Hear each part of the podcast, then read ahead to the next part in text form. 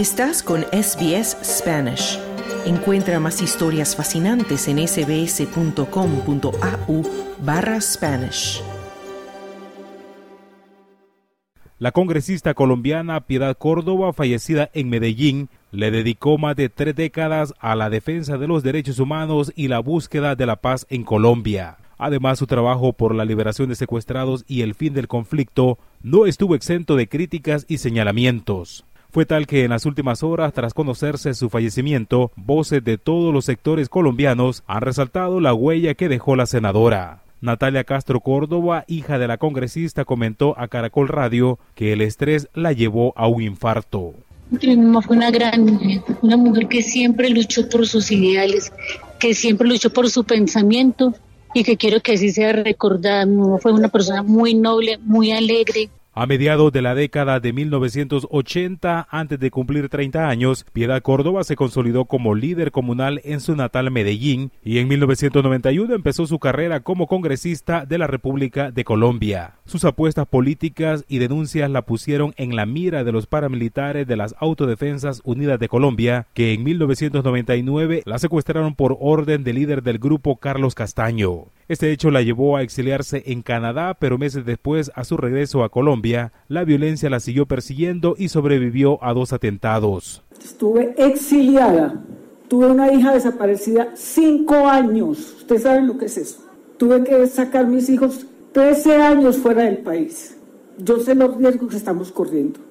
Una de las labores por las que más se destacó Piedad Córdoba fue la búsqueda de acuerdos para poner fin al cautiverio de los secuestrados y buscar salidas negociadas al conflicto. A mediados de 2007 comenzó a participar del acuerdo humanitario entre el gobierno del presidente Álvaro Uribe Vélez y la otrora guerrilla de la FARC que impulsó la liberación unilateral de los secuestrados. Exigimos que en el cumplimiento de la palabra del presidente, que una vez se cumplan las condiciones exigidas para comenzar un diálogo, se comience. De la mano del expresidente de Venezuela, Hugo Chávez, la hoy fallecida senadora fue facilitadora de acercamientos con la FARC que ayudaron a varias liberaciones y canje de secuestrados por guerrilleros presos. Si algo ama Piedad Córdoba, es la paz afectada, como todos ustedes, por ese conflicto de más de medio siglo. Yo estoy absolutamente seguro que Piedad Córdoba es inocente de cualquier señalamiento que se le haga, de cooperación.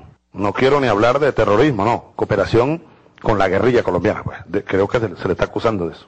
Años más tarde, Piedad Córdoba creó el Grupo de Colombianos y Colombianas por la Paz, que estableció acercamientos con el grupo guerrillero a través de cartas que permitieron el retorno de algunos rehenes a sus hogares. Pero el general en retiro Luis Mendieta señala que la senadora del izquierdista Pacto Histórico tuvo responsabilidad en que se extendiera su tiempo de cautiverio en mano de la extinta guerrilla de la FARC. Sus vínculos con los integrantes de la FARC, ella propició los tiempos en los cuales se deberían dejar en libertad a quienes estábamos como rehenes y secuestrados. Es por ello que se prolongó nuestra etapa de cautiverio de sufrimiento, de estar en jaulas de concentración, sometidos a esos tratos crueles, inhumanos y degradantes durante muchos años.